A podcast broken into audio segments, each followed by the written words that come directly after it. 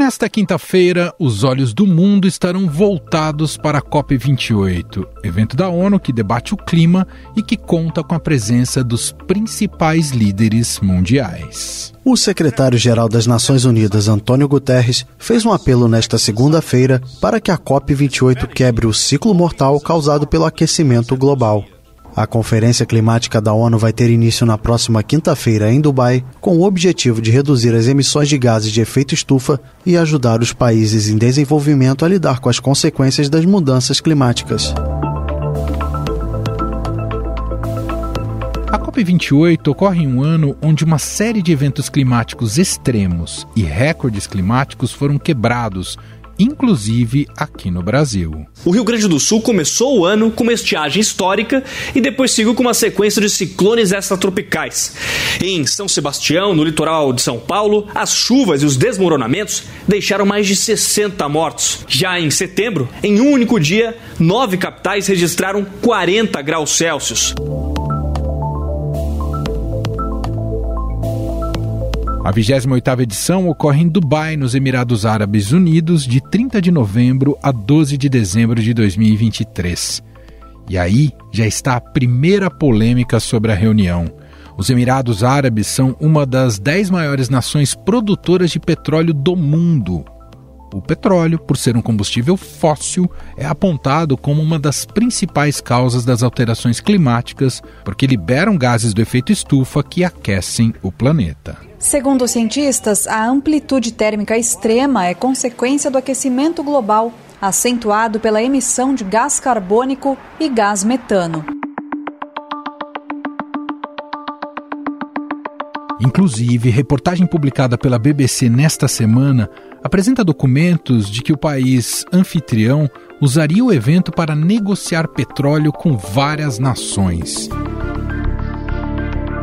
Em relação ao Brasil, no encontro com a ministra do Meio Ambiente, Marina Silva, seria solicitada uma ajuda, um endosso, em relação a uma oferta da ADNOC para compra de parte da maior empresa petroquímica da América Latina, a Braskem. No início deste mês, a petrolífera estatal dos Emirados Árabes fez uma oferta de 2 bilhões de dólares para adquirir uma fatia da companhia brasileira. A Petrobras foi questionada pela Comissão de Valores Mobiliários sobre uma suposta decisão de fechar negócio com a estatal árabe de petróleo na compra da parte da petroquímica Braskem. A oposição disse que essa parceria com uma outra estatal significa restatizar o setor petroquímico.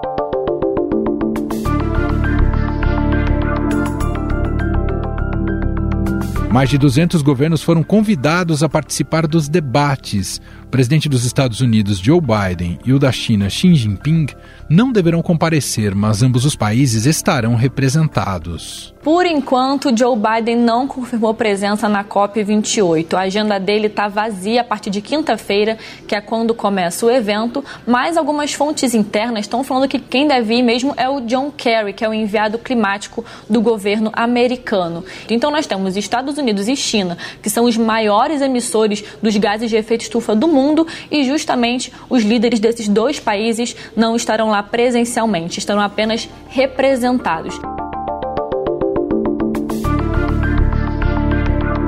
O primeiro-ministro do Reino Unido, Rishi Sunak, já confirmou presença e o Palácio de Buckingham confirmou que o rei Charles também comparecerá.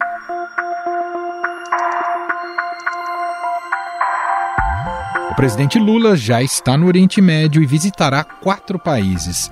A primeira parada será em Riad, na Arábia Saudita, em seguida em Doha, no Catar, onde pretende estreitar laços e promover relações de comércio bilaterais. Mas o principal compromisso é a participação na COP28 em Dubai, nos Emirados Árabes. O Brasil é visto como a bola da vez. Quando as pessoas pensam no Brasil, as pessoas pensam em floresta, em Amazônia. Quando as pessoas veem o Brasil, as pessoas pensam em hidrogênio verde, em energia limpa, em eólica, em solar. Sabe, as pessoas estão percebendo que o Brasil pode oferecer ao mundo aquilo que o mundo precisa. Logo depois, o mandatário brasileiro vai à Alemanha tratar de temas de interesse do país e se reunir com empresários na busca de investimentos para o Brasil. A ministra do Meio Ambiente e Mudanças Climáticas, Marina Silva, afirmou que o Brasil deve liderar o combate às mudanças climáticas no mundo. Isso para dizer que nós estamos indo para a COP não é para ser cobrados, nem para ser subservientes, é para altivamente cobrarmos que medidas sejam tomadas, porque é isso que o Brasil tem feito.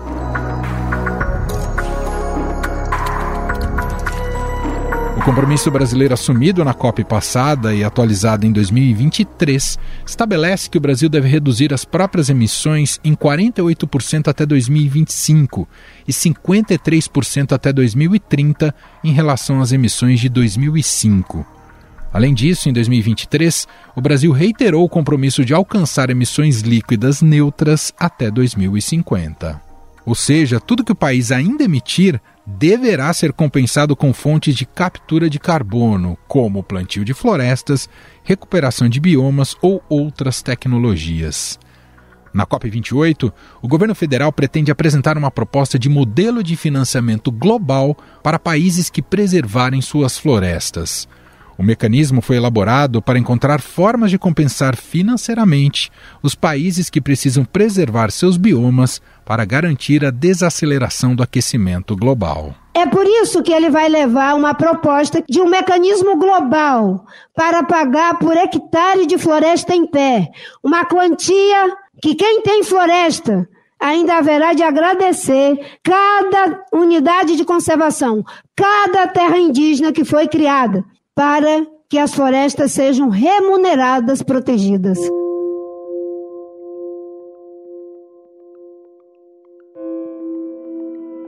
O principal objetivo da COP28 é manter vivo o objetivo de limitar a um grau e meio os aumentos de longo prazo da temperatura global, como foi acordado por quase 200 países em Paris em 2015.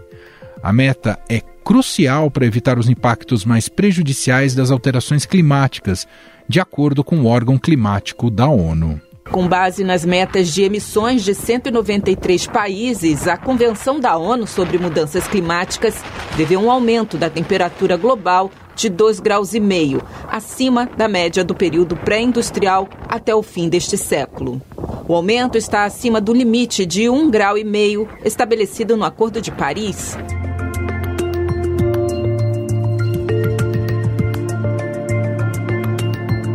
Além desse objetivo, a COP28 deve discutir a mudança para fontes de energia limpas para reduzir as emissões de gás com efeito estufa antes de 2030. A distribuição de dinheiro para as ações climáticas dos países mais ricos para os mais pobres também estará no centro das tratativas. Apesar de importantes, muitos desses temas trazem discórdia entre países, principalmente em relação às grandes potências mundiais. Porque você não pode imaginar que um parceiro comercial seu pode te impor condições. Se você não fizer tal coisa, eu vou te punir. Se você não cumprir o acordo de Paris, eu vou te punir. Acontece que os países ricos não cumprem um dos acordos. Uhum. Eles não cumpriram o protocolo de Kyoto, não cumpriram a decisão de Copenhague, não conseguiram cumprir a decisão do Rio 2002 e não vão cumprir a questão do Acordo de Paris. Ou seja, nós queremos discutir o acordo, agora não queremos imposição para cima de nós.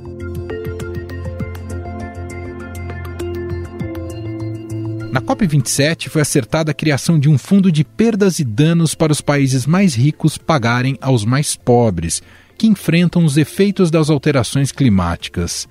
Mas exatamente como isso funcionará ainda não está claro. Os Estados Unidos, por exemplo, descartaram o pagamento de reparações climáticas pelas suas emissões históricas.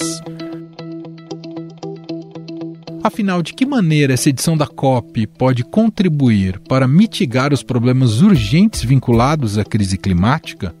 A falta dos líderes das duas maiores nações do mundo pode esvaziar os acordos?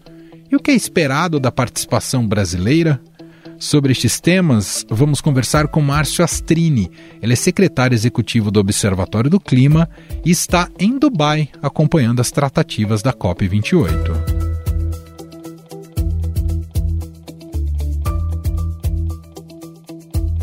Olá, Márcio, seja bem-vindo mais uma vez, tudo bem? Olá, Emanuel, tudo bom? Sempre um prazer estar com você e com todo mundo que nos ouve. Márcio, a COP28 ocorre num momento bastante delicado do planeta, com aumento substancial dos chamados extremos climáticos em várias regiões, que resultaram em mortes, deslocamentos e prejuízos dos mais diversos. Queria começar te perguntando: você entende que essa conferência vai precisar equalizar um compromisso mais robusto e prático frente a essa realidade tão difícil e há mais a ser feito do que meramente a mitigação, Márcio? Ou pelo menos deveria, né, Manuel, caminhar aí com mais velocidade, mais senso de urgência, porque está muito claro o seguinte: o ritmo das negociações dentro das salinhas com ar-condicionado, dos carpetes e tal, é um. O ritmo da crise climática, da porta para fora dessas negociações, é outro. E a gente já está pagando com vidas. Né? Então, cada vez que você não chega num acordo, cada vez que não anda a agenda, tem gente que vai morrer, gente que vai perder suas casas. Nós estamos vendo o que está acontecendo no Brasil. Quer dizer, é alagamento no Rio Grande do Sul, cheia, enchente todo mundo perdendo ali sua lavoura, né, sua casa, seus pertences quando não pagando com a própria vida. É seca no norte do país, uma crise absoluta, né, crise de populações de indígenas, de pessoas que vivem ali, ribeirinhos, que dependem dos rios, que secaram, secaram na Amazônia. Né, recorde de temperatura em tudo que é lugar do mundo, nós fomos batendo recorde atrás de recorde esse ano. Então, de forma geral, é assim: ninguém mais precisa consultar livro para saber o que está acontecendo, ler uma pesquisa, um cientista falar, não. Abre aí a janela da sua casa, liga a TV, a crise climática está escancarada batendo à nossa porta. Se nem assim esses negociadores fizerem alguma coisa, aí já é negligência. Aí já é virar as costas mesmo para a realidade. Então a gente espera que isso não aconteça. Mas eu vou te dizer que a conferência aqui me parece que não começou nada bem, já com alguns escândalos aí vindo à tona. Bom, e tem um aspecto que acho que a gente precisa abordar de um contraste simbólico, o fato da COP ocorrer nos Emirados Árabes, né, um dos maiores polos petroleiros do mundo. O que, que você me diria, Márcio? Há cinismo ou uma mudança de mentalidade? Bom, é aí que começam os escândalos, né? Porque a gente tem esse fator, como se a gente já não tivesse duas guerras no mundo acontecendo, né, mano? Que já dificultam muito as negociações, porque quem está sentado numa mesa também está jogando bomba um no outro ali nesses conflitos. Então isso já tira um pouco o ambiente de você achar caminhos comuns e tal.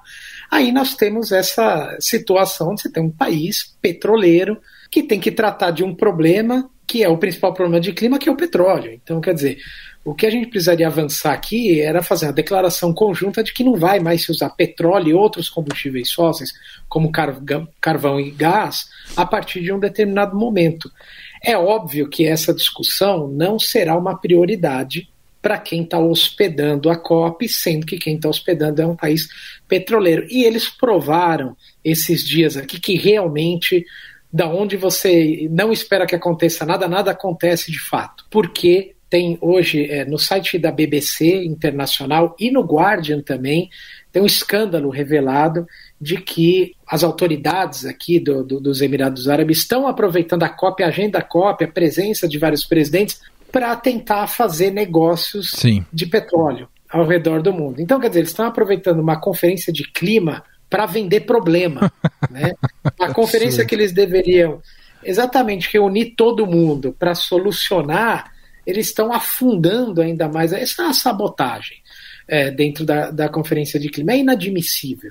Né? Com tudo, de novo, como a gente está falando aqui, com tudo que vem acontecendo, você ter essa situação lamentável. E você sente aí diretamente, não sei se você conhecia Dubai, nunca foi a Dubai, mas sabemos que é um local de se percebe o que, que o dinheiro consegue erguer. Uso essa introdução aqui para te perguntar sobre fontes de financiamento. Há dinheiro disponível e é o que tem gerado ainda os impasses em relação à distribuição do dinheiro, justamente para tomar as ações que o mundo tanto precisa, Márcio? É, Dubai é essa cidade, né, erguida no meio do deserto, cheia de luxo, cheia de requinte, ostentação para tudo que é lado, mas o, o preço desse luxo aqui é pago longe daqui, né? Por populações na Somália, na Etiópia, em países pobres, nos pequenos agricultores brasileiros também, no semiárido, né, nas populações que menos têm. Então, enquanto alguns vivem uma vida nababesca, com o dinheiro da poluição, outros pagam o preço da poluição para que poucos vivam bem. A gente tem, é, enfim, uma situação é, realmente difícil aqui na, na conferência, né? É, porque você tem pautas que elas estão travadas, Emanuel, há muito tempo. Uma delas é essa do financiamento que você citou. Só para as pessoas terem uma noção, quando a gente fala de financiamento é o seguinte, chama promessa não cumprida. Nós tivemos os países ricos em 2009, olha só, vamos guardar esse ano, em 2009 eles fizeram uma promessa que a partir de 2020 eles iriam formar um fundo de 100 bilhões de dólares por ano para financiar países em desenvolvimento, como o Brasil, para reduzir suas emissões. Então, esses países em desenvolvimento iam acessar esse fundo, gerar tecnologia, reduzir suas emissões. Essa promessa foi ratificada em 2015, 2015 dentro do Acordo de Paris. Chegou 2020, adivinha? O dinheiro não apareceu. 2021 o dinheiro não apareceu. 2022 cadê o dinheiro? E aí o que acontece é que você quebra a confiança. Além de não ter o recurso para se fazer o que precisa ser feito, quebra-se a confiança. Então, aqueles países que já não querem fazer muita coisa, eles olham para essa situação, apontam o dedo e dizem: bom, mas se os ricos não fizeram, por que, que eu tenho que fazer? Se quem tem dinheiro, fez a promessa há mais de uma década, não entregou o que prometeu, eu também não vou fazer a minha parte. E aí fica esse jogo de empurra. Clima não tem nada a ver com isso, a crise climática vai avançando, né? Como a gente já disse, da porta para fora aí desses desentendimentos, o clima não quer nem saber, ele avança mesmo. E nas conferências a gente fica nessa situação. Quem entrega, quem, quem promete não entrega, né? Quem deveria ou tem condições de entregar também não quer prometer, e aí fica esse jogo de empurra aí, não sai, não vai para lugar nenhum.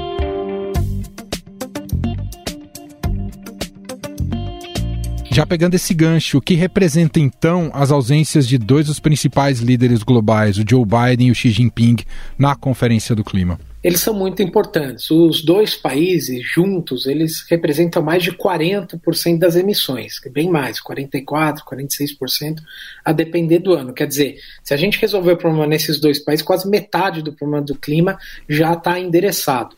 Mais do que isso, eles são muito poderosos, obviamente, econômica, politicamente, e é deles que partem os, as iniciativas para os acordos necessários. O Acordo de Paris só aconteceu porque China e Estados Unidos sentaram meses antes, foram costurando o acordo, depois trazendo para dentro dessa costura quem era extremamente importante: países europeus, países como o Brasil, outros grandes emissores, Indonésia, Rússia, e aí foi se costurando o Acordo de Paris. Quando eles estão ausentes, ou quando eles estão envolvidos numa guerra, ou quando eles não estão se entendendo, aí o acordo não sai e tudo fica mais difícil de acontecer, e isso é realmente uma situação triste. Bom, quero tratar com você agora, Márcio, um pouco sobre o protagonismo do Brasil, que é esperado da participação brasileira nessa COP.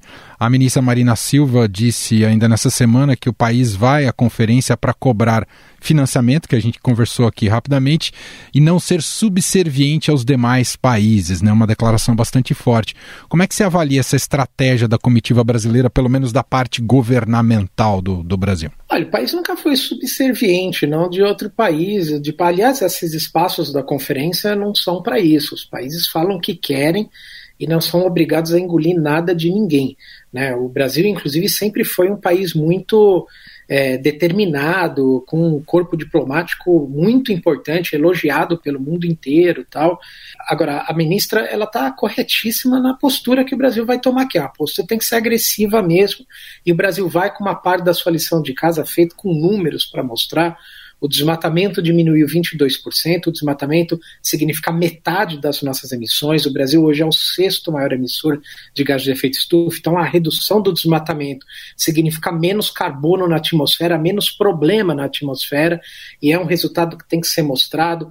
Os números prévios do desmatamento para o ano que vem já mostram que essa redução é uma tendência também para o próximo ano. O Brasil reativou o Fundo Clima, vai fazer a COP30, então o Brasil realmente vem com um pacote pacote interessante, vai fazer uma série de anúncios importantes para a questão florestal, de energia, agropecuária, né, são o que a gente chama dos acordos paralelos, eles não estão dentro da negociação oficial, mas são declarações importantes para a gente seguir. Então o Brasil vem aí com uma, uma postura interessante. Agora, tem também seus problemas e, vamos dizer, seu calcanhar de Aquiles, que é o Congresso Brasileiro. Olha, o Congresso Brasileiro está prontinho para fazer tudo que é ruim piorar nesse tema de meio ambiente.